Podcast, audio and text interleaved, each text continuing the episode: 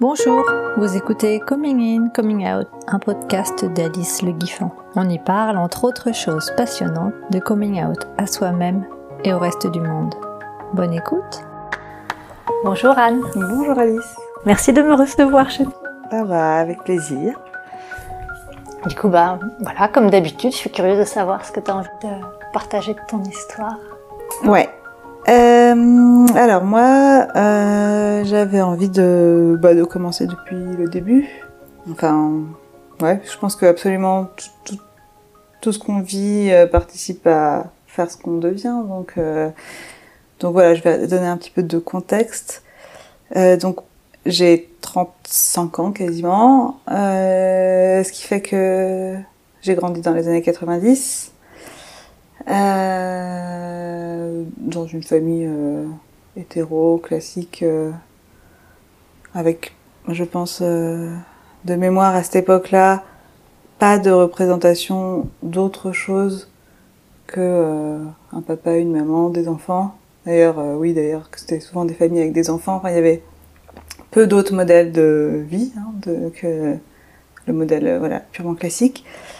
Euh, et euh, j'étais, écoute, une petite fille euh, qui correspondait tout à fait à ce qu'on attendait d'une petite fille. Je rentrais dans les normes de genre, euh, je mettais des robes, des bijoux, j'aimais bien le maquillage et probablement les histoires de, ces de contes de fées. De princesse. Ouais, de princesse. Enfin, j'ai pas vraiment de souvenir d'être fan de princesse, mais je me souviens que je regardais aussi des séries un peu à la con, tu sais sous le soleil ou des trucs comme ça. Donc vraiment, j'étais dans des représentations, je baignais dans des représentations vraiment hétérosexuelles. Et euh, bon, à cette époque, l'époque là, je vais parler. En fait, j'ai quand même réfléchi un petit peu avant que tu viennes et euh, j'ai un peu fait des, des tranches euh, dans mes périodes de vie. Et donc là, je commence vraiment par la partie enfance. Donc euh, entre ce que je me souviens, on va dire entre 5 et 10, et 10 ans.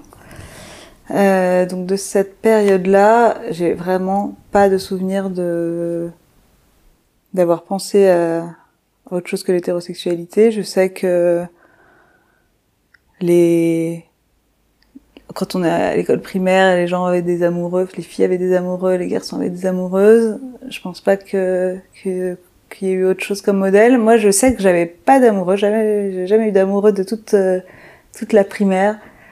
Je me demande même, tu vois, euh, c'était aussi euh, un truc, avais, tu pouvais avoir officiellement un amoureux, mais sinon tu pouvais être amoureuse de quelqu'un. On nous demandait, c'est qui, t'es amoureuse de qui? Et je crois que je j'étais pas trop amoureuse. tu vois, je, je cherchais à, à où je, je, devais sûrement répondre la réponse la plus populaire voilà le, garçon le plus à la mode de, cette période de l'année. Mais j'ai pas le souvenir d'avoir vraiment des petits crushs à cette époque-là, en tout cas en primaire. Euh, et voilà à peu près ce que je peux dire pour cette période-là. Euh, arrivé ensuite dans la, la période de l'adolescence, là, bon, les choses changent un peu évidemment, c'est normal, c'est l'adolescence, c'est la puberté, on commence à se poser plus de questions. Et là, je pense que c'est dès le début, dès que je suis arrivée à, au collège, euh, j'ai commencé à, vouloir rentrer dans le moule. Et rentrer dans le moule, clairement, c'était euh, sortir avec quelqu'un, sortir avec un garçon, avoir un petit copain. Alors c'était mon, c'était mon but. Euh, je n'ai absolument pas réussi. je n'avais jamais de copain, mais j'avais des des ambitions. Des ambitions, voilà exactement. J'avais des ambitions et j'avais des j'avais des, des amoureux virtuels quoi dans ma tête. ça, voilà, ça je m'en souviens, c'est sûr. Euh, en parallèle, c'est aussi la même période euh, où j'ai commencé aussi à avoir des représentations très petites, hein, mais une idée que autre chose existait, que l'homosexualité existait. Alors c'est c'est des des très petites touches. Euh, J'essayais de me réfléchir à quand est-ce que j'ai réalisé que ça pouvait exister. Et je, je suis pas très sûre, mais je me souviens de quand j'étais en tout début de collège, je pense tout début de sixième, il y avait un garçon dans la classe qui, un copain à moi, euh, qui était ami avec, des filles, euh, qui était un peu efféminé, et quelqu'un a dit ah bah il est un peu gay, il serait pas un peu gay? Et moi j'ai dit oui c'est vrai qu'il est assez gay, mais j'étais euh, évidemment je connaissais pas le mot, donc j'avais pas pris le mot dans le bon sens, je pensais joyeux. Et elle a dû nous expliquer. Et donc c'est voilà, je pense que de, aussi loin que je me souvienne, c'est ça ma première, bah, voilà, ma première représentation. Pas vraiment une représentation, hein, du coup, mais un concept. Euh, mais voilà, je, sais plus sinon euh, si j'ai eu d'autres prises de conscience.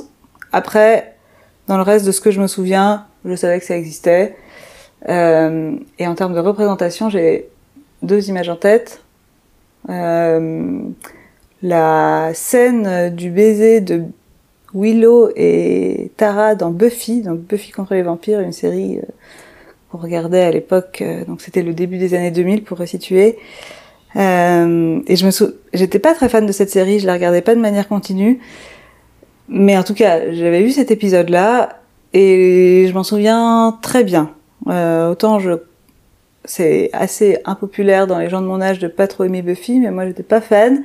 Je me rappelle pas forcément de tous les, toutes les saisons et de tout le déroulé, mais cet épisode m'a marqué. Je me souviens du moment où je l'ai vu. Euh, voilà. Après, je me suis, j'ai pas éteint la télé en me disant ma vie a changé, j'ai compris quelque chose. Pas du tout. Mais juste, voilà, euh, je me rends compte que ça fait partie des choses qui sont restées quand même un peu, euh, voilà, dans, voilà, dans mes, dans mes souvenirs. Euh, et l'autre, euh, bah, l'autre représentation, c'était pareil dans la pop culture, euh, un groupe euh, de chanteuses russes, euh, Tattoo.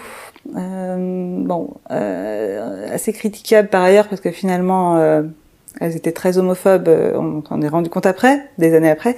Mais c'était donc pour resituer un groupe de pop qui ont fait un tube, je pense, pas plus, où tu avais donc deux chanteuses qui, dans le clip, étaient habillées en petite écolière et je pense euh, partaient de l'école, s'échappaient pour vivre une histoire d'amour toutes les deux. Et euh, je, à l'époque, je comprenais pas vraiment l'anglais, c'était en anglais, euh, mais euh, je, le titre c'est All the Things She Said, donc tout ce qu'elle dit. Bon, on avait l'impression que ça parlait de leur histoire d'amour et du fait qu'elles étaient aussi rejetées par les autres. Et euh, dans le clip, euh, elles s'embrassent. Enfin voilà, il y a aucun doute sur euh, le fait qu'elles sont ensemble. Et, et ça, bon, c'était vraiment un tube. Hein, et, et donc ça a donné une représentation à, à, beaucoup de monde, en tout cas aux adolescents qu'on était à l'époque. C'est la deuxième qui m'en parle. Ah ouais. Bah c'est, je pense dans les gens de mon âge, euh, c'est, euh, voilà, on a, c'était difficile de passer à côté. Euh, mais je sais plus si c'était ce qu'on disait à l'époque ou si c'était moi ce que je me disais. Mais du coup, j'ai associé l'homosexualité, du moins l'homosexualité féminine, à euh, une espèce de hum, volonté de faire parler de soi un peu. Alors, je m'explique un peu pourquoi je dis ça. Il y avait deux éléments. Je sais pas si c'est ce groupe euh, et ce clip ou si c'est euh, ce qui se passait aussi au collège, lycée, je sais plus si c'était collège ou lycée. Mais bon, globalement, collège, lycée, voilà, il commence à y avoir des histoires d'amour entre les, les, élèves, les gens. Et euh, je sais qu'il y avait pas vraiment de couple homosexuel dans le dans, l'établissement, mais il y avait quand même deux filles qui n'étaient pas officiellement ensemble, mais qui s'embrassaient devant le, la porte d'entrée, donc tout le monde les voyait. Et c'était des filles euh, de ma classe, euh, donc je les connaissais. Je savais qu'à côté de ça, elles avaient des copains. Et euh, mais voilà, elles, elles faisaient ça. Et, et donc voilà, et c'était, je pense, à peu près à la même période. Et c'est du coup, je mélange un peu. Je sais plus qu'est-ce qui m'a fait commencer à me dire ça. Mais en tout cas, suite à ça, et pendant plusieurs années, j'ai hum, intégré le fait que bon, euh, être lesbienne, euh, être avec des femmes, c'était un peu pour faire parler de soi et euh, pas forcément vrai. Enfin, mm. en tout cas pour moi, je me, je me suis dit ça. C'était pas consciemment de l'autocensure parce qu'à l'époque, je j'étais toujours dans mon grand objectif de rentrer dans le cas, dans les cases et euh, de voilà d'être de performer l'hétérosexualité, tu vois, de de rencontrer un mec, et être avec ce mec, euh, voilà. Et même si je réussissais pas, je, euh, voilà, c'était mon objectif. Et mais voilà, j'ai j'ai intégré cette réflexion là. Euh, voilà, si euh, les elles se donnent un peu en spectacle ces filles et donc voilà, moi je veux j'étais plutôt discrète donc ça m'allait pas. Mais oui. Et et puis voilà, je pense que je c'est un âge aussi où tu veux tellement, enfin, si tu te cherches, c'est compliqué. Tu veux tellement euh, être intégré que je m'autorisais même pas de me poser la question. Donc je me la posais pas à tel point que ça, je me souviens bien. J'avais des rêves érotiques avec une copine de de classe, quoi. Et je me suis jamais dit, mais jamais, je me suis dit que ça pouvait vouloir dire que j'avais une sexualité qui n'était pas hétérosexuelle. Je me disais, c'est la puberté. Euh, des choses arrivent, mais euh, ça veut rien dire. C'est bon, bah voilà. Et voilà. Donc ça, c'était la partie adolescence, on va dire collège-lycée. Point intéressant quand même là-dedans. Je te disais que je ne savais pas quand j'ai entendu parler d'homosexualité la première fois et ça je parle de ma voilà quand j'avais plutôt 10-11 ans. Plus tard, à l'inverse, ça m'intéressait beaucoup. Euh, je, je, je, sais pas, j'avais dû voir des films ou lire des livres où, qui parlaient des, des années 80, des années SIDA, du combat pour le droit des homosexuels. C'est plutôt des homosexuels hommes. Donc voilà, là j'étais plus, j'allais chercher des représentations d'homosexualité masculine et j'étais à fond euh, dans la la défense des droits LGBT. C'est assez. Euh, enfin, Sans être concerné. Sans. voilà. Non, pour moi, j'étais une alliée. Mm. Euh, tu vois, je je portais des, des accessoires arc-en-ciel et j'avais écrit gay spirit sur ma trousse. Euh, mais euh, quand on me disait bah alors t'es lesbienne, je disais bah non, mais euh, je suis euh, pour la défense des. Alors je sais plus si je disais LGBT. Je sais pas si je connaissais déjà le terme, mais en tout cas voilà la défense des homosexuels euh, ou des gays, des lesbiennes, je sais plus ce que je disais, mais voilà. Euh, donc c'est quand même drôle. Euh, c'est déni. Euh, mais bon, j'ai continué le déni encore assez longtemps, hein, tu vas voir.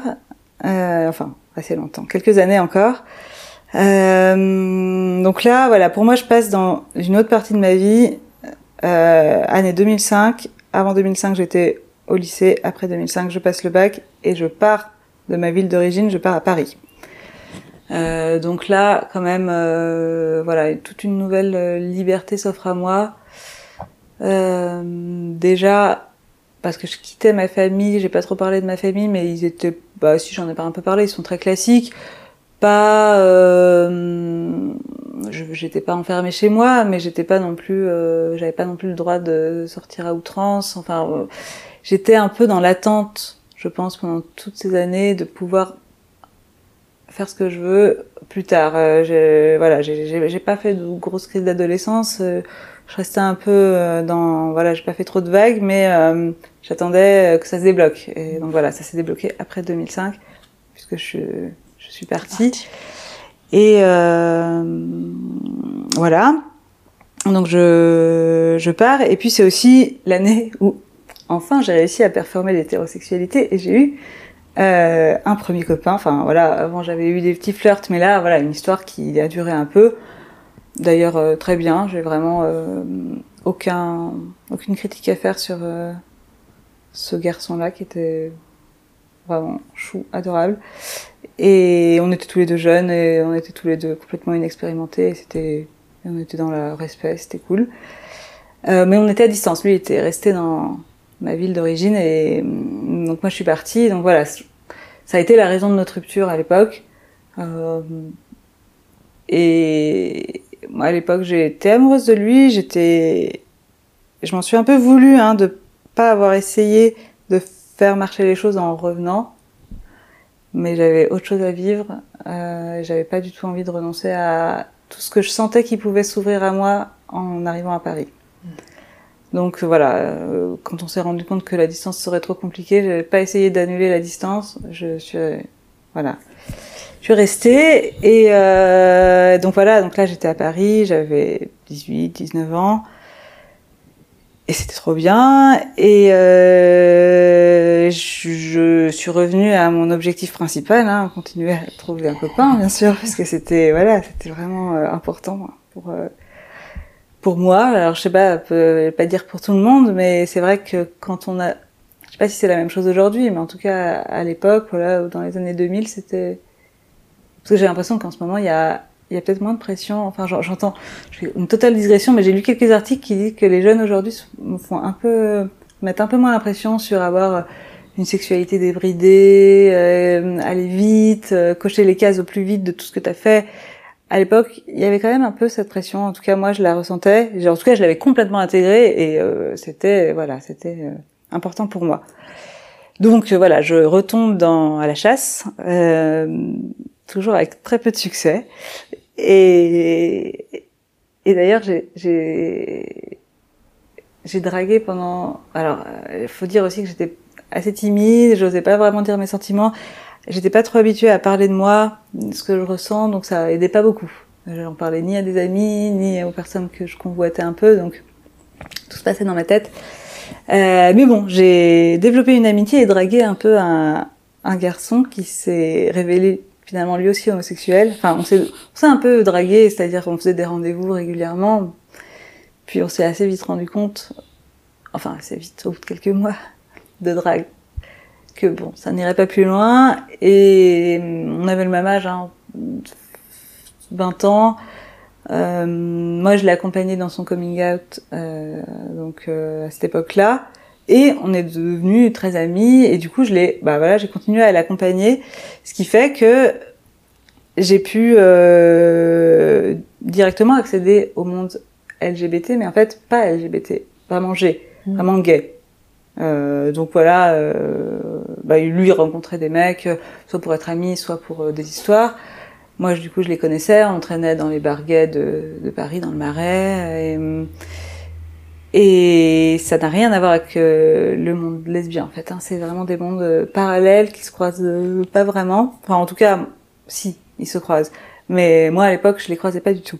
Mm. Donc, en fait, à partir de là, eh ben, je suis toujours un peu comme quand j'étais au lycée où je, je, je, disais non, je suis pas lesbienne, mais je me bats pour le droit des homosexuels. Bah là, c'était un peu la même, la même chose.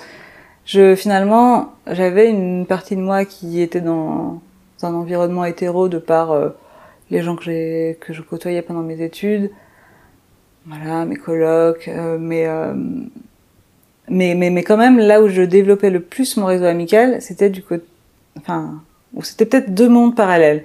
C'est pas vrai, c'était pas peut-être pas le plus, mais euh, j'avais mes deux mondes parallèles, mais mais voilà, toujours un pied dans le monde LGBT, mais voilà, plutôt G. Et voilà, ça dure quelques années, ça. ça. je continue à mes, mes histoires un peu euh, ratées de, de mecs. Euh, et ça, voilà, j'ai euh, entre 20 et 22, 23 ans. Hein. On dirait que c'est très long. Dans, dans ma tête, j'avais l'impression que c'était long, mais en fait, c'est rien. C'est des très petites années, mais euh, mais c'est des années pas faciles. Enfin, moi, j'y retournerai pas. Euh, on se pose beaucoup de questions sur tout en fait. On, doit, on doit tout inventer. Et donc bah voilà, qu'est-ce qu'on veut faire plus tard, comment on veut vivre, avec qui, euh, pourquoi, qu'est-ce qu'on va y arriver, est-ce qu'on va y arriver en fait, c'est aussi ça. On te dit que c'est le moment de profiter, donc en même temps tu profites, en même temps tu dois construire pour après. Je trouvais ça euh, pas facile, et puis tu souffres un peu d'une grande solitude. Euh, enfin, oui, il y a le réseau amical. Je vivais en colocation et on avait, voilà, c'était bien, mais mais t'es quand même, t'es quand même seul. T'es, t'es, plus dans ta famille. T'es pas dans une nouvelle famille. Famille au sens large. Hein, ça peut être famille choisie, mais euh, donc je pense que c'est pour ça que que j'ai eu l'impression que c'était si long, alors que ça ne l'était pas. Euh... Et quand tu dis histoire ratée, c'est que ça continue de pas marcher en fait, ou que ça oh, marche ouais, un peu. Bah, c'est-à-dire que oui, c'est une bonne question. Oui, qu'est-ce que je veux dire par là? Euh, Bah, j'avais un, j'ai alors je draguais des mecs euh, sans problème, j'arrivais à voilà à être dans des, des flirts, mais j'étais un peu bloquée sexuellement. Euh, alors, ça dépendait avec qui, mais mais il m'arrivait assez souvent de pas réussir à avoir des relations sexuelles de la manière la plus traditionnelle hétérosexuelle, la pénétration. Euh, je bloquais. On arrivait à faire d'autres choses, mais euh, dans la, je sais pas, euh, l'imaginaire hétérosexuel, c'est pas une relation sexuelle, c'est un échec. Donc voilà, c'est pour ça aussi. Je j'avais ça. Ça. dépendait des, partenaires, hein, mais ça, voilà. Et puis c'est aussi que, ben, en fait, par rapport aux autres, je me comparais évidemment. Hein. J'étais beaucoup dans la comparaison. J'avais pas des histoires qui duraient, ça durait quelques jours, euh, quelques semaines euh, ou quelques mois, mais voilà, ça s'arrêtait. Donc euh, j'étais un peu frustrée. Euh, voilà, je sentais que j'étais toujours un peu dans la dans une recherche. Mais après, c'est aussi ce qu'on nous. Enfin, j'étais tout simplement un personnage de film, tu sais. C'est ces filles qui cherchent un mec, euh, qui trouvent pas, qui sont dans la... Voilà, j'étais ça, mais j'étais exactement comme les représentations voulez que je sois. Et voilà. Et à l'époque, est-ce que je me posais des questions? Euh, J'ai bien, enfin, j'ai pas souvenir que je me posais des questions. J'étais toujours, euh... voilà, pour moi, j'étais hétérosexuelle et voilà. Mais je, pourtant, j'écrivais un peu un journal intime que j'ai que je j'ai pas lu depuis longtemps mais j'avais relu quelques années après où j'avais dit que euh, j'étais à la recherche d'un homme ou d'une femme blablabla. après je me lamentais sur mes sur euh, ma situation qui n'était en fait pas très problématique mais bon voilà j'étais là j'étais là quelque part tout allait bien parce qu'en fait j'étais quand même dans une case euh, qui était très reconnaissable euh, bah voilà, comme je te disais, comme, dans les comédies romantiques. Et euh, j'étais pas prête à me poser quelques questions que ce soit, jusqu'à ce que, et là voilà, j'arrive enfin au début du vrai questionnement, jusqu'à ce que je croise une fille et que je devienne un peu euh, amoureuse transie euh, de cette fille. Vraiment, c'était ça. C'était dans, on était euh, dans la même promo, enfin on était en cours ensemble dans une, dans une matière. Elle était assise en face de moi, plus ou moins dans des tables en U. Et je j'ai pas compris tout de suite, hein. je la regardais et j'étais un peu vraiment transie. Euh, j'étais fascinée par elle. On se parlait pas spécialement, mais voilà, euh, j'avais envie de la voir, d'en savoir plus sur elle. Et elle était euh, là seulement pour l'année, elle était là en, échange en Erasmus.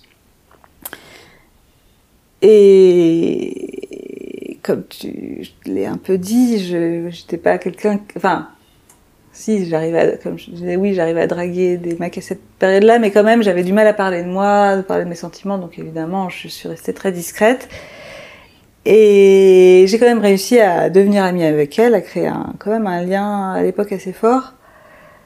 Euh, mais sans jamais avouer mes sentiments du tout, d'autant que elle euh, avait aussi euh, un mec à l'époque, donc euh, voilà, il n'était pas non plus question que que j'essaye de faire foirer son histoire, même si bien sûr dans mes rêves j'avais très envie que ça qu'elle change d'avis et qu'elle vienne à moi.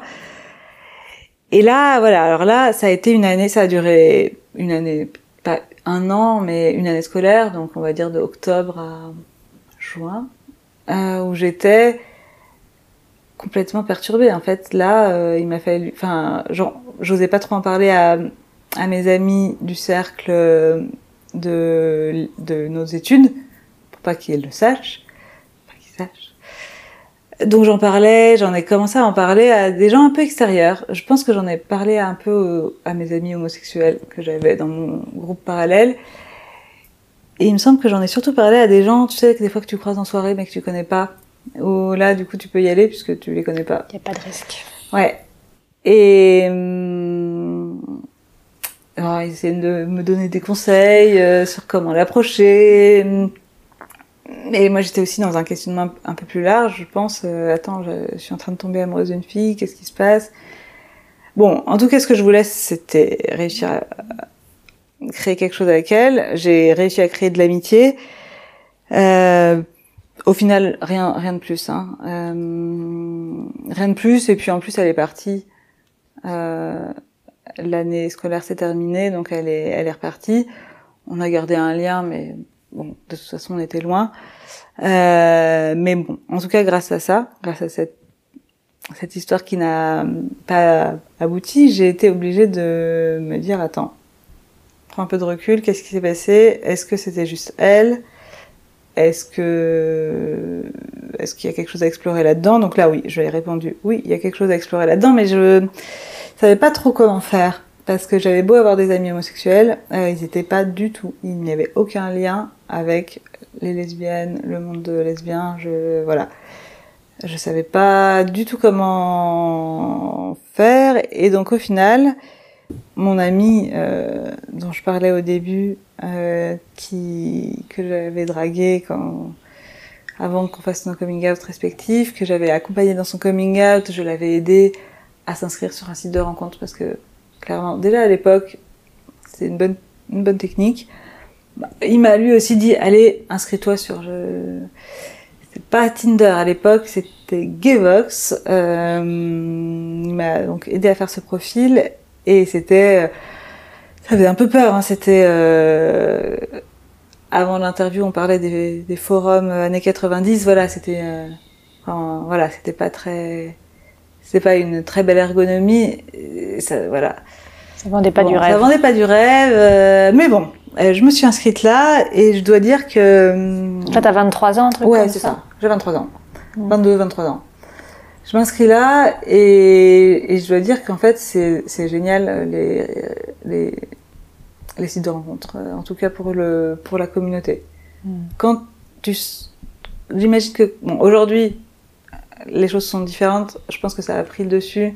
Je sais pas ce Enfin, tout le monde est euh, inscrit sur un site de rencontre, j'ai l'impression maintenant. Enfin, beaucoup de gens, euh, la, la drague se fait beaucoup par là. Est-ce qu'elle se fait encore ailleurs?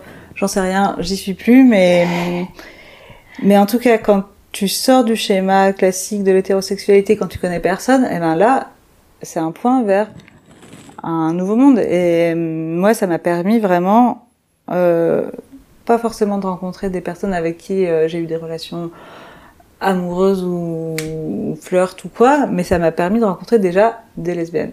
Et ça, c'était nouveau. Euh, et une des toutes premières personnes que j'ai rencontrées est aujourd'hui une, de mes meilleures amies, parce que voilà, à l'époque, voilà, j'étais pas, je, je, je me cherchais clairement, je, je voulais comprendre un peu et j'étais pas vraiment dans la drague en rencontrant les personnes. Et on, on a gardé contact au début de manière un peu, un peu lointaine, mais on a fini par, euh, par devenir amis quelques années plus tard. Et maintenant, vraiment, c'est une de mes meilleures amies. Et, et par la suite, voilà, euh, aux différents moments où j'ai pu m'inscrire sur des sites de rencontres, euh, ça a toujours été l'occasion de rencontrer des gens intéressants. Et si ça devenait pas des, des amoureuses, ça devenait des amis. Et c'est voilà, moi je, je remercie Internet. Enfin voilà, je suis contente d'avoir vécu à l'époque d'Internet pour ça. Euh, mais voilà, donc voilà, j'ai 22-23 ans, euh, mon amoureuse transi est repartie, j'y pense encore évidemment, et mais je me dis il faut que j'aille euh, chercher, donc je je suis sur ces réseaux, je rencontre des personnes, mais à l'époque je me définissais bi d'ailleurs, euh, du coup sur le site pour m'inscrire il faut se créer un profil, il faut se mettre dans une case et je me mets dans la case bi puisque j'ai effectivement eu des des, des histoires avec des hommes que je veux pas renier. Euh, d'ailleurs je suis pas vraiment sûre d'être bi, j'ai envie de savoir. Euh, d'ailleurs parallèle, enfin non pas parallèle, parenthèse, euh, c'était pas forcément bien pris d'être bi. Euh, Ça l'est voilà. toujours pas. Ça l'est toujours pas, ouais. C'est, c'est euh, la biphobie, c'est vraiment, on, est loin de- d'en sortir. À, à la fois euh, côté hétéro, j'imagine, mais alors côté homo aussi. Ouais. Ça, c'est pas cool. Euh, donc à l'époque, ouais, je me prends un peu ça. Euh, mais bon, voilà, tout en me prenant pas trop la tête. Enfin, si, je me prenais la tête parce que je je savais pas où, où j'allais, mais euh, je n'étais pas trop à me prendre la tête sur les cases dans lesquelles je me mettais.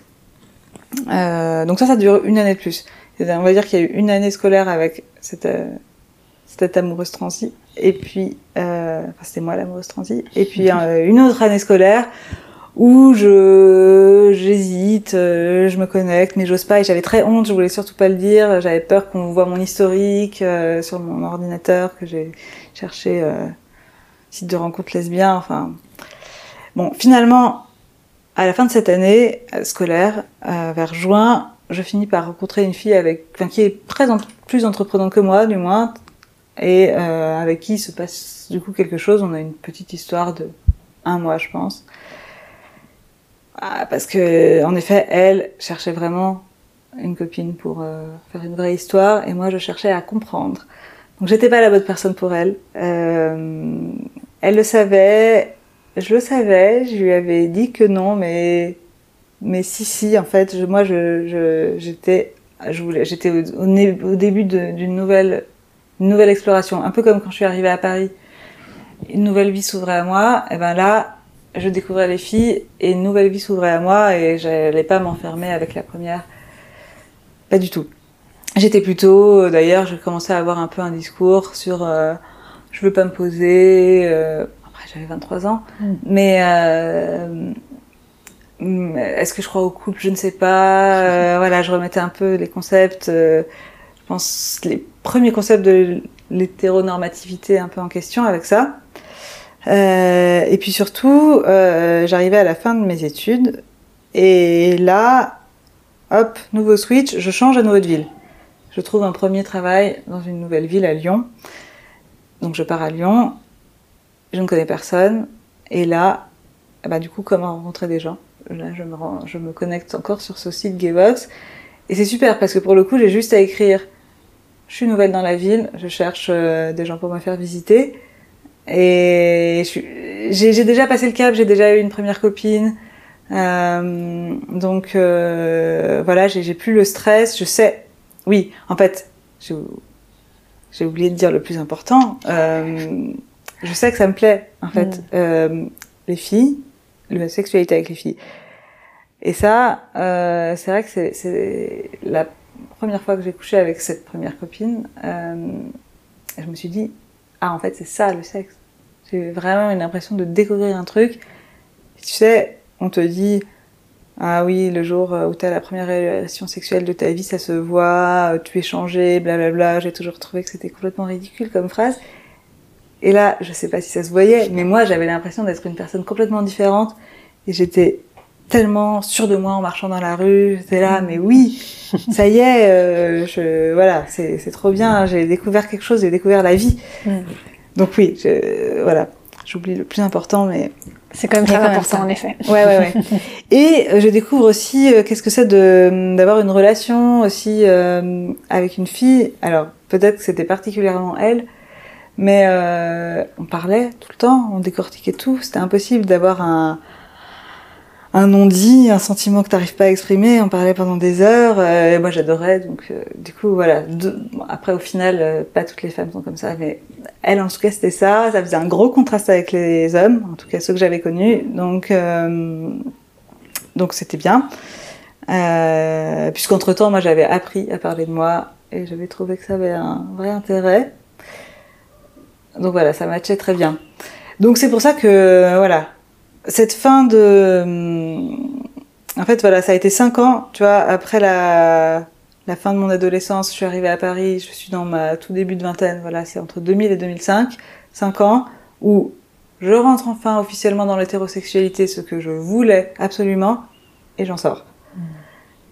Hop, nouvelle, euh, nouvelle 5 ans, nouveau 5 ans euh, commence, euh, de 2010 à 2015, c'était mes jeunes années de, de lesbienne, de Gwyn. Euh, j'arrive à Lyon et là je suis donc voilà 2010-2015 ou 2005-2010 ouais. 2005-2010 c'est entrer dans l'hétérosexualité, ah sortie de l'hétérosexualité. Je crois que c'était 2000-2005. Ouais, 2000-2005 j'étais au collège, collège lycée, je, je... voilà, j'ai raconté avant. Oui.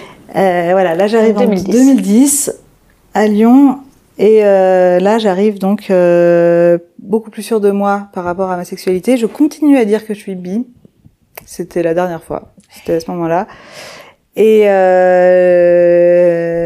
et là, je, du coup, ben, là, j'ai commencé à, comme je te disais, à rencontrer des personnes, pas forcément dans un but amoureux, mais euh, dans un but de rencontrer des gens dans une nouvelle ville, sortir. Euh, voilà, j'avais 23 ans donc je sortais. Et j'ai eu mon premier groupe de copines lesbiennes et ça c'était trop bien. Euh, c'était mon un peu mon rêve. Alors oui, puisque j'ai oublié de parler de la représentation lesbienne la plus importante quand même des années 2000, qui est le L-word. Euh, et donc je fais un petit retour en arrière pour dire que j'avais quand même regardé le L-word en entier en étant fan dans ma période euh, d'hétérosexualité euh, la plus foisonnante. Euh, voilà, bon, on était on était nombreux à regarder sans euh, tout en étant hétéro. Enfin, c'était une des séries qui était à la mode à l'époque. Mais en tout cas, voilà, moi j'étais à fond. J'ai même quand ça perdait un peu de, ça battait un peu de l'aile euh, dans les saisons finales de la première version, j'étais toujours à fond et et donc sans me dire que ça voulait dire quoi que ce soit, mais euh, oui, je me souviens qu'à une époque j'avais un, un copain, un mec, et je lui montrais ces épisodes-là en lui disant que j'adorais et il comprenait pas trop et je me demande si j'avais je me demande, je, m'en rappelle plus, je me rappelle l'avoir raconté, mais je me demande si j'ai, moi j'étais plus à, partir de là dans des fantasmes plutôt de femmes, tu vois, si je devais masturber, c'était plutôt sur des femmes, tout en continuant à vouloir être avec des mecs. Mais je, voilà, c'est, je me souviens avoir raconté ça, je, j'arrive plus trop à m'en souvenir, mais il y avait quand même, le L-word pendant toute cette période qui m'a accompagnée. Et quand j'ai enfin eu mon groupe de copines lesbiennes à, Lyon, alors là, j'avais l'impression d'être, ça y est, arrivée à, l'apogée que je pouvais avoir. Au final, je ne suis pas restée très longtemps à Lyon. Je suis rentrée au bout d'un an à Paris, à nouveau. Voilà, le travail a fait que je suis retournée là-bas. Et euh, c'est là que j'ai, ben, en fait, euh, opéré comme un. J'aurais pu retourner avec mes amis d'avant. Euh, je l'ai peut-être un peu fait, mais la fin des études, le fait d'avoir commencé à travailler, d'être partie dans une autre ville, revenir, finalement, j'ai plutôt développé des nouvelles amitiés. Et là, clairement, vraiment du côté euh, du monde LGBT et du monde lesbien. Euh, et en fait, ça s'est pas vraiment arrêté. Finalement, les personnes que j'ai connues à cette époque-là, donc là, on est en 2012, 2011, 2012, 2013. Euh, c'est des c'est vraiment mes amis d'encore aujourd'hui c'est c'est vraiment comme une famille enfin tu vois c'est le terme de famille choisie euh, donc pourquoi ce terme? Je suis pas sûre d'avoir toute l'historique mais dans le milieu LGBT évidemment beaucoup de personnes ont pu avoir des problèmes de coming out et d'acceptation de leur famille euh, initiale et donc se recrée une famille choisie où il y a de la bienveillance et où il y a du réconfort quand il n'y en a pas dans ta famille, euh, voilà, ta famille de, du début. Et eh ben là, c'est vraiment ça euh, qui s'est passé. Mes, amis de l'époque, c'est encore mes amis, on s'est vraiment constitué comme une famille et une famille queer, en fait, même pas seulement lesbien, vraiment queer. Et, euh, et d'autant que assez vite, on est tombé dans 2013 et 2013 c'était l'année euh, du mariage pour tous, enfin donc du coup des manifs pour le mariage pour tous et des manifs de la manif pour tous donc contre qui était d'une violence inouïe. Euh, donc c'était aussi ça qui a fait, je pense qu'on s'est on avait besoin voilà de communauté et de voilà d'espace euh, où on était entre nous et safe. Euh, donc euh, donc voilà, ça a aussi probablement joué. Et voilà, du coup, là, je pense que j'ai fait un peu l'histoire, parce qu'après la suite, peu importe, quelque part, ça y est, une fois que je suis arrivée dans... Je pense, voilà, en fait, finalement, dès la première, la première, j'ai tout de suite compris que... Enfin, j'ai tout de suite vu que j'avais découvert quelque chose. J'ai continué à dire un peu que j'étais bi pour ne pas oublier ce qui s'était passé avant, mais jamais, jamais, jamais, jamais j'ai eu envie de retourner avec un homme. Retourner. Euh... En tout cas avec un homme cis. Ouais, j'ai pas eu du tout de. Voilà, c'est pas arrivé. Pourtant, j'ai eu euh, des vagues hein, dans mes histoires sentimentales, mais voilà, ça c'est pas, ça m'est pas venu à, l'esprit. Et et oui, donc à partir de là, il y avait plus aucun doute, mais vraiment aucun doute en moi. Euh, j'étais voilà, les, lesbienne, Gwyn, lesbienne. Et et voilà. Donc après, euh, ce qui peut être intéressant à, parce que là c'est le coming in dont j'ai parlé. Peut être intéressant, c'est parler du coming out. Et donc là, il y a plusieurs choses. Euh, globalement, dans 99% de mon entourage, ça n'a pas vraiment été un sujet. Enfin, en fait, si ça a été un sujet, mais pas forcément un problème. Euh, avec quand j'ai eu cette première copine, j'étais tellement fière, j'ai commencé à en parler beaucoup. Et quand les gens me disaient salut, ça va? Je dis oui, ça va, j'ai une copine. Alors qu'ils n'avaient pas le contexte. Et voilà, et donc, euh, et donc c'était à l'époque j'étais euh, quand même beaucoup entourée de d'hétérosexuels qui n'avaient pas beaucoup de d'amis lesbiennes. Enfin, et moi ils me voyaient pas du tout comme ça, donc ils étaient un peu étonnés, mais ok j'ai pu avoir des petites blagues euh, que j'ai assez mal pris en fait hein, sur le coup, mais mais bon, qui passaient en fait, ça n'a pas causé des gros problèmes. Des gens un peu incrédules, ok. Mais voilà, assez vite c'est passé. Et puis moi, j'étais tellement droite dans mes bottes et sûre de moi que voilà, j'avais tendance à avancer. Euh, et voilà, là je parle de l'environnement amical, travail. Travail, j'ai jamais cacher quoi que ce soit, je le dis de, enfin, si on me pose une question, enfin, je, voilà, je, je fais comme si c'était normal parce que ça l'est. Euh, voilà, auprès de la plupart de ma famille, euh, mon frère, ma sœur, c'était pas un souci. Euh, assez rapidement, j'en ai parlé à mon père, sans vraiment prévoir de lui en parler, mais c'est venu dans une conversation où il me disait tu vas te retrouver assez rapidement maquée avec des enfants et je disais bah ça risque pas d'arriver de manière euh, euh, fortuite. voilà. Il me dit mais pourquoi tu dis ça? Alors là du coup je lui ai dit. Et il avait plutôt une réaction bienveillante. Je ne me souviens plus exactement ce qu'il a dit mais je me souviens d'une phrase où je me suis dit ah c'est bien qu'il dise ça. Ça me fait plaisir qu'il dise ça par contre euh, il avait bien fait attention de vérifier dans la maison qu'il n'y ait pas ma mère à proximité. On était au téléphone. Et il était bien d'accord avec moi. On n'en parle pas à ma mère. Et ça, c'était effectivement un truc que j'avais bien en tête. Euh, j'ai très peur de lui dire. Euh, je pense que ça va mal se passer. Donc pour l'instant, je ne lui dis rien. J'ai tenu quelques années à ne rien dire. Et je ne sais pas trop comment. Elle l'a appris. Est-ce que mon père lui a dit Est-ce qu'elle a fouillé dans mes affaires? C'est bien possible parce que c'est son genre. Euh, en tout cas, un jour, elle était au courant. Et là, euh, je savais qu'elle réagirait mal, mais je pense que je pensais pas qu'elle réagirait aussi mal que ça. Elle était en, mais vraiment dans un état euh, de haine hyper violente, elle menaçait de se jeter par la fenêtre. Si c'est pas elle qui tuait, c'est moi qu'elle tuait. C'était euh, vraiment. Et puis elle était hyper insultante, très graphique dans ses insultes, donc c'était un peu dégueu. Voilà, bon, après, elle, elle, est, elle est très colérique, hein, donc euh, c'est pas la première fois que je la voyais faire des crises comme ça, mais là, c'est quand même un peu un niveau supérieur. Sur le coup, ça s'est un peu tassé pendant les semaines d'après. Enfin, elle a fait cette crise. Je suis partie. C'était un jour où je partais. Je rentrais à Paris travailler.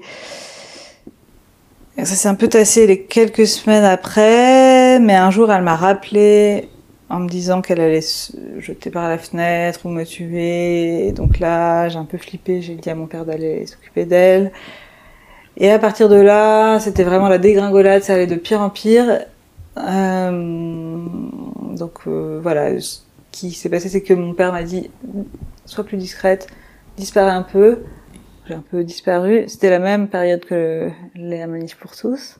C'était top. C'est pour ça que j'avais ma famille choisie pour euh, pour équilibrer un peu les choses. Enfin voilà, pour avoir du réconfort. Et puis elle, elle devait se sentir soutenue dans ses idées. Ah bah totalement. Je pense qu'elle euh, elle trouvait des ressources. Elle me parce qu'elle m'envoyait des mails. euh, elle devait faire des copier-coller, je pense, de Brigitte Barjot je ne sais quoi, cette personne à l'époque. Et donc c'était chaud en fait. Hein. Euh, je le vivais très mal. Tu m'étonnes.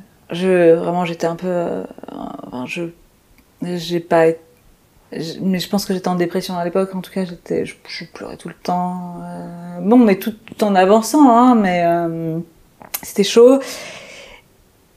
Et aujourd'hui, c'est toujours pas réglé, même si on se parle.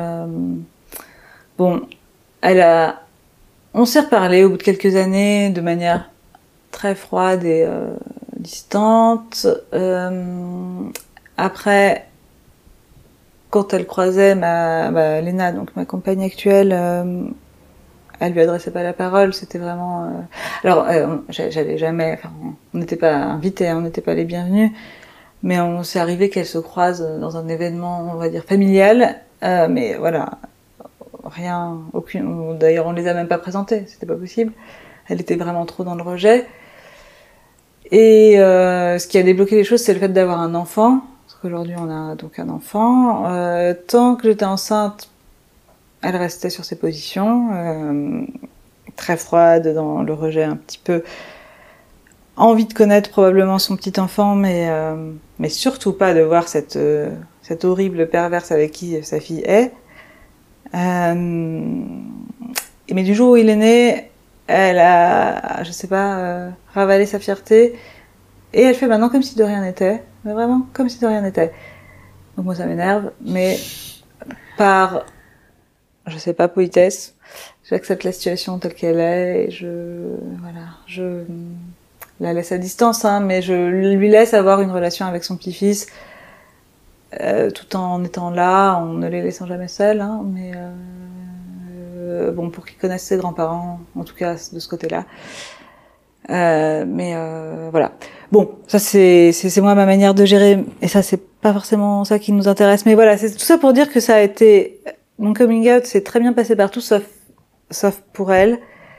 C'est quand même un gros morceau, déjà parce que bon, c'est ma mère, euh, voilà, et parce que ça a pris beaucoup de, enfin euh, voilà, ça a pris beaucoup de euh, une grosse ampleur en fait, ça a pris une grosse ampleur euh, parce qu'elle a monté la mayonnaise. euh, enfin, ouais, c'est sa personnalité. Elle est quelqu'un d'assez euh, expressif, un peu violent dans sa manière de s'exprimer. Donc voilà, tout prend des grosses proportions et Puis euh, le voilà. chantage au suicide, quand même, Oui, pas voilà, c'est pas rien. Oui, c'est Ou vrai, au pas meurtre. tout rien. Oui. Euh, ouais. Alors, tu vois, elle, elle m'a peut-être dit ça deux, trois fois, hein, parmi tout ce qu'elle m'a dit, mais Beaucoup. c'est pour moi, c'est en tout cas, je m'en souviens. hein, c'est un truc dont je j'oublierai pas. Donc, euh, donc voilà. Mais c'est la, globalement, c'est à peu près la seule fois, mis à part évidemment des fois dans la rue, euh, des remarques ou des, mais on sait jamais. Enfin voilà, il m'est jamais arrivé quoi que ce soit de, de pas bien. Euh, je pense que j'évolue dans, dans des milieux plutôt ouverts, euh, donc, euh, enfin, tu vois, dans mon travail, dans mes amis, euh, voilà, on est sur des gens qui sont plutôt ouverts, donc ça, c'est pour ça que ça n'a pas posé de problème. Probablement que dans un autre milieu, ça aurait pu en poser. Voilà, ce qui fait qu'aujourd'hui, je suis, enfin moi, j'ai vraiment jamais je me cache. Euh, du moins, j'espère ne pas avoir à devoir le faire dans. Alors, qui sait ce qui peut se passer, hein. Mais euh, voilà, pour moi, c'est un. C'est plus une question et c'est pas un problème. Enfin, c'est pas une honte ou quoi. Voilà. Bon, J'arrive à la fin d'un d'un récit. Est-ce que tu as des questions? Euh, là, tout de suite, il faut d'abord que je digère, mais...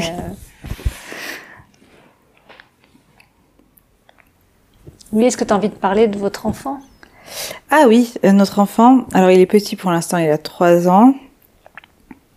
Euh, de comment, ouais, que, que dire sur lui? Ouais, euh, Tout à l'heure, avant qu'on ne fasse l'interview, tu parlais de, de toute l'opacité. de- Ah, sur euh, la PMA, oui, d'accord. tout. Comment on l'a fait? Alors oui, bah ça, il y aurait de quoi faire un podcast entier sur euh, la question. Que dire sur ça? En fait, du moment où avec Léna, on s'est dit qu'on voulait avoir un enfant, on savait globalement qu'il fallait aller à l'étranger. Donc, euh, on a fait cet enfant il est né en 2019. Donc euh, voilà, c'était 2018 quand on a commencé à en parler. On, c'est allé vite pour nous, donc euh, donc c'était voilà cette année-là. Donc 2018, euh, le mariage était autorisé, l'adoption était autorisée, mais pas la PMA pour toutes. Donc on pouvait pas être en France, il fallait forcément aller à l'étranger. Ça, on savait. La France, c'est pas possible. L'Espagne, c'est possible. Le, la Belgique, c'est possible. Donc euh, ça, on savait. Alors oui, euh, on savait que il fallait pas forcément être marié pour faire la PMA, mais il fallait être marié pour que celle qui n'a pas porté puisse ado eh adopter l'enfant et non pas reconnaître. Car à l'époque, ce n'était pas possible de reconnaître. Maintenant, c'est possible. Maintenant, tu peux faire une reconnaissance anticipée avant de commencer les démarches de de PMA, quelle que soit la technique. Enfin, probablement, il faut que ce soit une technique médicalisée, peut-être pas artisanale. Euh, donc, ouais, vraiment PMA. Et là, après, tu peux aller reconnaître ton enfant comme euh, comme un papa hétéro, quoi. Et nous, il fallait qu'on se marie pour que quelques mois après sa naissance, on puisse faire une demande, que Léna puisse faire une demande d'adoption euh, de notre enfant euh, pour qu'ensuite ce soit accepté. Donc lui, ça a été accepté quand il avait 21 mois. Hein, donc c'était un peu long, ouais. Alors voilà, du coup, c'est vrai que j'avais un petit stress, je dois dire, euh, qu'il m'arrive quelque chose pendant ces 21 mois et que mes parents rentrent dans cette histoire parce que alors là, ça aurait été... Euh... Enfin, moi, c'était mon gros stress. Clairement, euh, tu sais... Euh... Enfin bon, euh, la PMA, donc oui, on avait eu du mal à trouver des infos j'y reviendrai. Mais là, j'arrive au moment où je suis enceinte, euh, où il faut se préparer à accoucher. Euh, moi, mon objectif sur cette préparation à l'accouchement, contre toute, enfin, tu sais, il y a beaucoup de euh, préparation douce à l'accouchement. Moi, je, tout ce que je voulais, c'était ne pas mourir. Je me disais, ce serait trop con. Enfin, c'est trop con dans, dans l'absolu, hein. Mais là, Mais en plus de, ouais, c'est ça. Euh, donc, euh, ouais, c'était vraiment mon obsession de pas mourir pour pas que mes parents. On allait faire un testament avant euh, qu'ils naissent euh, pour euh, voilà cibler d'autres personnes. bon, sachant que ça n'avait pas vraiment de valeur juridique, mais on l'a quand même fait. Mais donc pour revenir à comment on a fait cette PMA, donc on savait qu'il fallait aller à l'étranger et on savait pas grand chose de plus, donc on a essayé de fouiller Internet et on a vraiment eu du mal à trouver des infos. Euh, on tombait sur euh, des sites qui semblaient euh, d'être un peu old, enfin en fait dans, leur apparence ils avaient l'air très vieux c'était des forums tu vois des forums ça fait longtemps qu'on n'avait pas vu des forums donc on n'était pas sûr que les infos soient vraiment très à jour euh, après, probablement qu'on n'avait juste pas appuyé sur le bon bouton, tu vois. Et, mais bon, en tout cas, à l'époque, on, avait, a eu du mal à trouver. Donc, on a fini par s'inscrire dans une association euh, qui s'appelle APGL, Association des parents gays et lesbiens. Et là, on nous a dit bon bah vous pouvez vous inscrire, là vous pourrez avoir accès à des réunions d'information. Et là, en fait, c'était des réunions d'information super euh, organisées chez des chez des gens, en fait, des en l'occurrence deux femmes qui ont eu un enfant et qui racontent elles comment elles ont fait et comment leur entourage qui ont pu avoir des parcours similaires ont fait. Et donc voilà, c'est vraiment des récits d'expérience qu'elle nous est autour d'un apéro chez elle. Elle, elle invite 20 personnes. Donc là, tu vois 20 Gwyn qui sont là, toutes euh, vouloir faire des bébés et, cette euh, voilà une qui est là sur le canapé à expliquer tout, comment elle, elle a fait, mais en partant de, pas seulement, en fait, et c'est ça qui est intéressant, pas seulement du processus médical, administratif, mais aussi quelles questions tu te poses euh, sur qui va porter, quel type de honneur, quelle technique, qu'est-ce que tu es prêt à accepter. Euh, et c'était,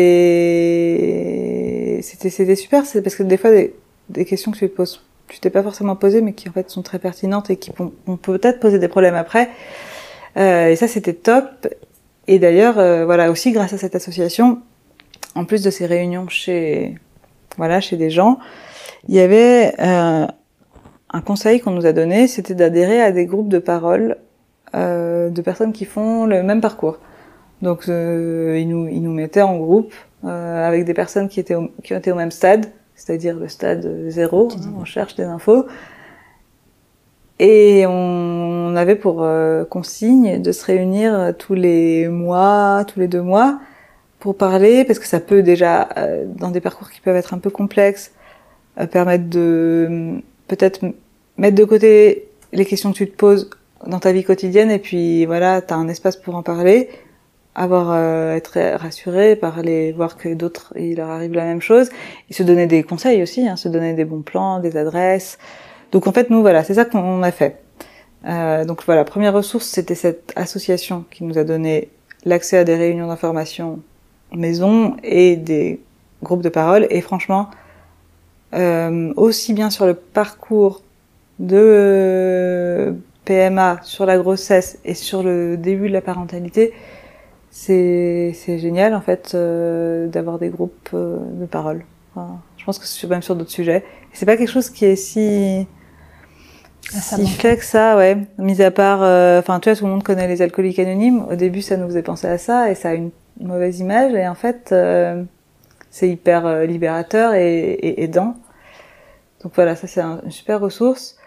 Autre ressource importante qui nous a permis de trouver un, une gynéco qui était ok pour nous accompagner là-dedans. Alors, nous, on est allé en Belgique dans un hôpital. On a fini par trouver en fouillant internet, euh, mais pendant longtemps, on a fini par trouver des, des, des noms d'hôpitaux, de cliniques belges. On savait qu'on voulait aller en Belgique parce que c'était le plus facile, c'était le plus près. Euh, et là, une fois que tu arrives sur les sites belges, finalement, finalement, t'as as des infos. Mais il fallait remplir des formulaires. Il semblait y avoir des délais, donc on lançait un peu des messages euh, sur les formulaires des hôpitaux belges en attendant une réponse dans trois mois. Voilà. Et en fait, euh, voilà, on a fini par aller sur le site euh, qui s'appelle Gene Co. Je ne sais pas si tu connais. C'est un site euh, collaboratif militant de liste qui est une liste de soignants, soignantes qui sont féministes. donc pas que pour la PMA, mais en fait pour pour beaucoup de questions, ça peut être euh, quand même bien. Je mettrai le lien dans la description. Ouais, tu mettras le lien. je connais pas l'adresse par cœur, mais je crois que c'est Word. Enfin, à l'époque, c'était sur WordPress. Peut-être que maintenant ils ont un, ils ont un autre hébergeur, mais je chercherai. Voilà, Jean Co. Et, euh, et là, donc, euh, on a cherché des listes de, de gynéco. Alors c'était simple puisqu'on était à Paris, il y avait quand même plus de choix. et plus de disponibilité aussi. Donc on est tombé sur une une dame, en fait elle est généraliste mais qui fait un peu de gynéco. On avait besoin d'elle pour qu'elle nous, on nous avait dit il vous faut quelqu'un en France pour vous traduire les ordonnances qu'on vous donne en Belgique pour que vous puissiez aller dans une pharmacie euh, ou faire des examens, voilà. Donc on va la voir et c'est une vieille 68 arde. Elle était vraiment en fin de carrière. Elle a d'ailleurs arrêté depuis. Et euh, au début, on avait quand même un peu peur euh, de lui parler de ça. C'est quand même interdit à l'époque quand je suis dans la salle d'attente, Léna est avec moi dans la salle d'attente, mais ne vient pas dans la, dans la salle de consultation. Je commence à lui expliquer le projet. Et donc elle me dit oui, aucun souci. Je lui dis bon bah est-ce que ma compagne peut venir? Elle est dans la salle. Donc elle me dit oui oui. Donc on lui explique et là elle nous dit bon bah super, ok, je vous accompagne. Bon bah si vous voulez, euh, moi ma fille je l'ai envoyée dans telle clinique de qui est à Bruxelles. Euh, appelez-les. Donc du coup bah on appelle le lendemain. Et contrairement à tous les formulaires qu'on avait pu envoyer où on était un peu dans l'attente, là ils nous disent ben ok ben vous pouvez venir la semaine prochaine si vous voulez pour un premier rendez-vous. on était là mais on n'est pas prête. on pensait que ça mettrait des mois. Donc bon, on prend un rendez-vous peut-être quelques semaines après et on y va. Alors c'était un rendez-vous qu'on aurait pu faire par Skype, téléphone, visio. C'était avant le Covid, donc il n'y avait pas toute cette culture. mais Mais eux-mêmes nous ont dit on aurait pu faire ça par téléphone euh, parce que ça valait peut-être pas le coup que vous veniez jusqu'à Bruxelles pour ça. C'était juste pour nous dire une liste d'examens à faire. Mais bon, euh, ça nous a permis de voir l'endroit. Voilà, on nous a donné une liste d'examens à faire en France afin de pouvoir être remboursé euh, dans la mesure du possible. Ça dépend des examens. Euh, donc voilà qu'on a fait. On leur a renvoyé notre copie. En l'occurrence, euh, les examens ne montraient pas de problème, donc euh, donc j'avais rien de spécial à faire, mis à part, euh, bah voilà, dire euh, que j'étais prête à, à, commencer les inséminations. Alors sachant que oui, nous on avait donc on avait donc besoin d'une insémination artificielle avec don. Euh, et dans la clinique, là, ils proposaient que des dons anonymes.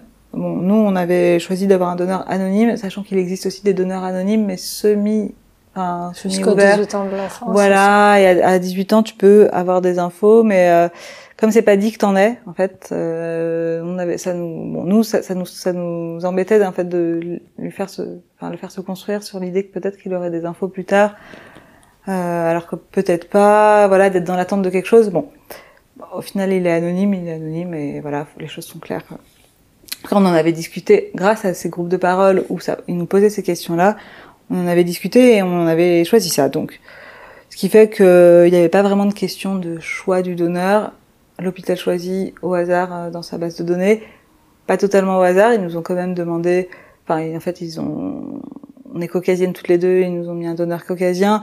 Ils nous ont demandé des couleurs de Dieu, cheveux, taille. On était un peu pas prête, on n'avait pas pensé à se poser des questions comme ça. En même temps, c'est un peu bizarre de se les poser. On a répondu un peu hâtivement, voilà. Mais euh, mais voilà, mis à part ça, tout ce qu'il y avait à faire entre guillemets, c'était euh, eh ben en fait enfin traquer son ovulation, enfin prévenir que tu te lances dans un cycle, dans un cycle de voilà de test et checker ton ovulation. Et alors, bon, ça signifiait faire des prises de sang et des échographies un peu régulièrement. Euh, envoyer tes résultats avant, avant 15h ou 14h euh, à l'hôpital belge qui t'appelle vers 18h pour te dire vous venez demain ou euh, non vous refaites un examen dans deux jours parce que c'est pas encore prêt. Donc voilà, ça c'est des petits moments un peu de stress où tu essayes de faire tes examens euh, dans la journée, sur ta journée de travail, tu sais pas si tu vas devoir partir du jour au lendemain et encore, on habitait à Paris, donc c'était le Thalys direct, c'était quand même assez facile. Fallait pas prendre d'hôtel, euh, il fallait juste annuler sa journée, mais bon, quand même. Voilà. Donc on a on a fait comme ça. On a eu de la chance, ça a marché la deuxième fois, donc euh, ça n'a pas été fatigant ou voilà, même psychologiquement, ni même euh, financièrement, parce que c'est quand même cher. Euh, au moment, on aurait dû arrêter si ça si ça marchait pas. Bon bah ça a marché vite, donc donc tant mieux. Euh, voilà, ça c'est pour la partie euh, conception. Ensuite, une fois que j'étais enceinte, là, euh, plus besoin d'aller en Belgique. En France, je suis accueillie comme quelqu'un de voilà comme normal, comme quoi, quelqu'un de normal. Et même par rapport à Lena, elle est toujours venue avec moi à absolument tous les rendez-vous. Euh, et c'était euh, pas du tout un problème. Enfin, aucun soignant n'a posé aucun problème. Hmm. Euh, voilà, voilà. Donc il y a eu la, voilà, trouver des infos, euh, faire des allers-retours en Belgique. Et après, aujourd'hui, la loi a changé, mais les, vu les, enfin, je pense que les gens, enfin, les gens qui ont les moyens continuent à, à aller à l'étranger pour euh, que ça aille plus vite. Ouais. Euh, voilà, et puis il y a eu la question de l'adoption qui était un peu longue. Après, il y a eu le Covid au milieu de notre période de, de demande d'adoption, donc ça, ralenti. Ça a ralenti forcément les choses. Euh, voilà. Voilà pour lui. Après, lui, il est, il est petit, mais on, bon, on lui a raconté, on a, tu vois, on pourrait te montrer, on lui a fait un livre où on lui explique un peu comment, alors dans une version très simplifiée, mais comment on l'a fait. On, maintenant qu'il grandit un peu, on peut, on peut commencer à aller un peu plus loin. Euh, et donc il va nous falloir des nouvelles ressources, mais euh, est-ce qu'on va lui refaire un livre nous ou est-ce que on va trouver dans le commerce?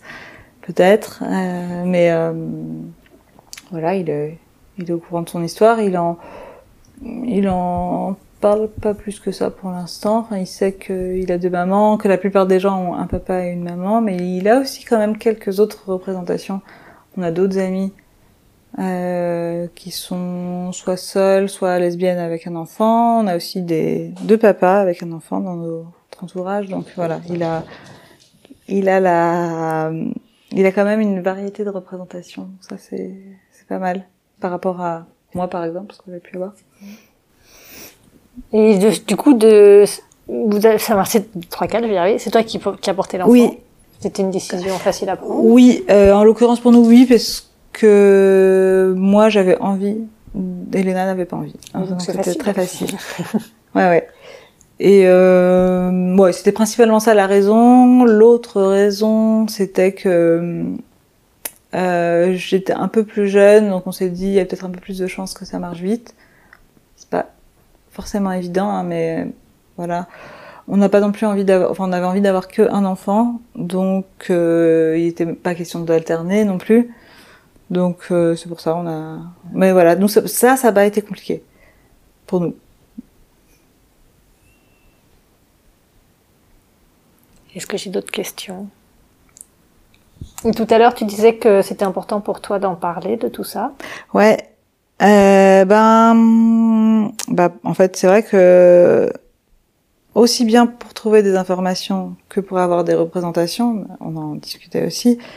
Euh, ben, c'est pour ces deux raisons-là, c'est pour aider, euh, transmettre l'information. C'est c'est une manière de enfin voilà, de militer quelque part, hein, de donner des informations qui sont dures à trouver. Et euh, aussi, euh, ouais, fournir une représentation à des gens qui sont pas forcément intéressés par exactement ça, mais qui, qui voient que ça existe. Euh, je pense que moi, euh, voilà, je t'ai dit les quelques représentations que j'ai eues dans mon enfance, adolescence, et qui m'ont vraiment marqué. Elles étaient pas si nombreuses, euh, donc je pense que au plus on a de représentation, au mieux c'est. Moi, j'aurais voulu avoir plus de représentation. Aujourd'hui, il y en a quand même beaucoup plus. Euh, et tant mieux. Est-ce qu'on est déjà dans une normalisation? Je sais pas, tu vois. Donc, à mon avis, il y a encore euh, besoin de faire un peu plus de... Ouais, il y a encore du travail pour... Euh, donc voilà, c'est pour participer à ça. Et en plus, bah voilà, enfin on est sur une, en tout cas sur la PMA, on est sur une représentation positive. Euh, on a réussi à, assez rapidement. Alors, on peut pas comparer, tout le monde est différent et ça n'a rien à voir avec les infos qu'on a. Mais euh, mais bon, c'est toujours bien de donner des, des voilà des, des, histoires qui fonctionnent. Euh, ça motive. Non, mais ouais, c'est un peu, on dirait que je me vante un peu, mais c'est pas. Mais non, c'est pas ça que j'entends. J'entends que tu es heureuse d'avoir réussi, oui. Pas, que le parcours du de la combattante n'ait pas été si affreux que ça. Quoi. Ouais, c'est vrai. Oui, on, franchement, je, moi, je pensais galérer beaucoup plus. Euh, donc, euh, ouais, on était étonnés en fait que bah, quand on a eu un rendez-vous pour la semaine prochaine, enfin, on pensait qu'on aurait beaucoup plus d'attentes. Ouais. Euh, on avait peur de tomber sur des soignants malveillants ou euh, on avait peur d'être de se faire dénoncer à la sécu. donc j'inventais un peu des histoires quand j'allais voir les soignants qui me faisaient des examens. Ils me demandaient mais alors ça fait combien de temps que vous essayez avec votre mari? Alors je, je, disais Je disais n'importe quoi. J'avais peur qu'ils me posent trop de questions, des questions techniques que j'aurais pas pu répondre.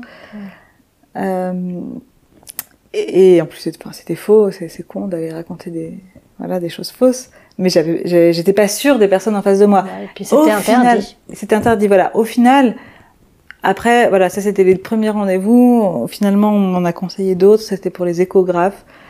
Euh, je suis tombée sur un échographe aussi, euh, bah, qui à mon avis accompagne beaucoup de, de couples de lesbiennes, donc ou de ou de femmes seules et donc finalement qui était super euh, safe, qui était, qui puis qui s'adaptait, qui connaissait les contraintes horaires.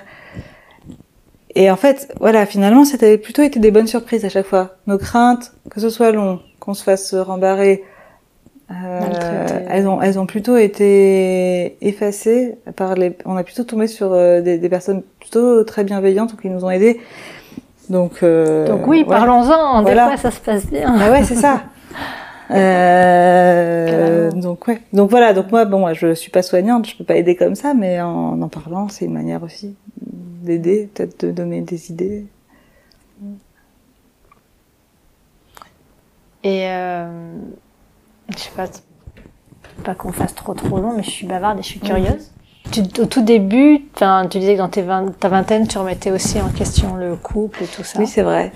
Est-ce que tu as envie d'en dire un peu plus Ben, en fait, je, que finalement, ça va peut-être pas durer si longtemps cette période. Je, en fait, euh, je saurais même plus exactement dire qu'est-ce que je pensais à l'époque. Euh, c'est surtout une copine, bah, cette fameuse copine que j'ai rencontrée au tout début sur les sites de rencontres Gayvox, qui est devenue vraiment une très bonne amie maintenant. Qui, je peut-être quand je me suis mis en couple avec Lena, Ça fait combien de temps?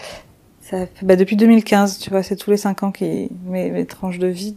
Donc 2015, on est en 2000, euh, ça fait 7, 8 ans, ouais. Euh, donc quand je me suis mise avec elle, peut-être on était dans un couple très traditionnel ou en tout cas, mais ouais. Et, et cette amie m'a dit tiens, euh, c'est drôle que ce soit toi qui fasses ça, qui dise ça, puisque avant t'étais plutôt euh, à l'inverse. Mais je, c'est plus cette remarque dont je me souviens. Et c'est donc cette même période de début.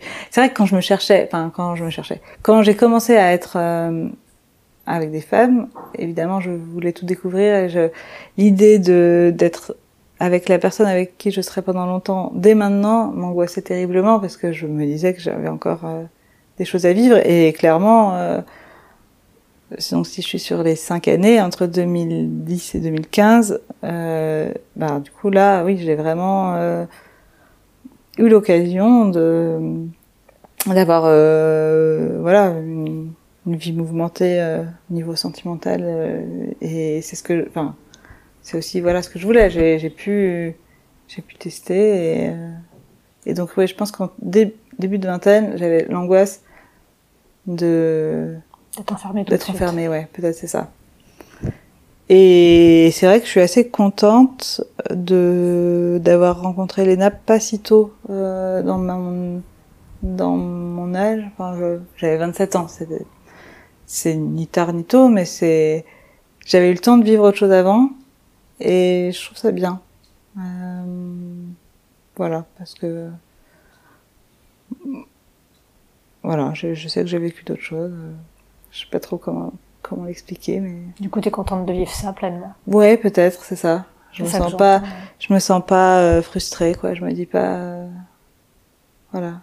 Non, je suis, oui, du coup, je suis plus apaisée, peut-être grâce au fait que j'ai fait autre chose avant. Ouais.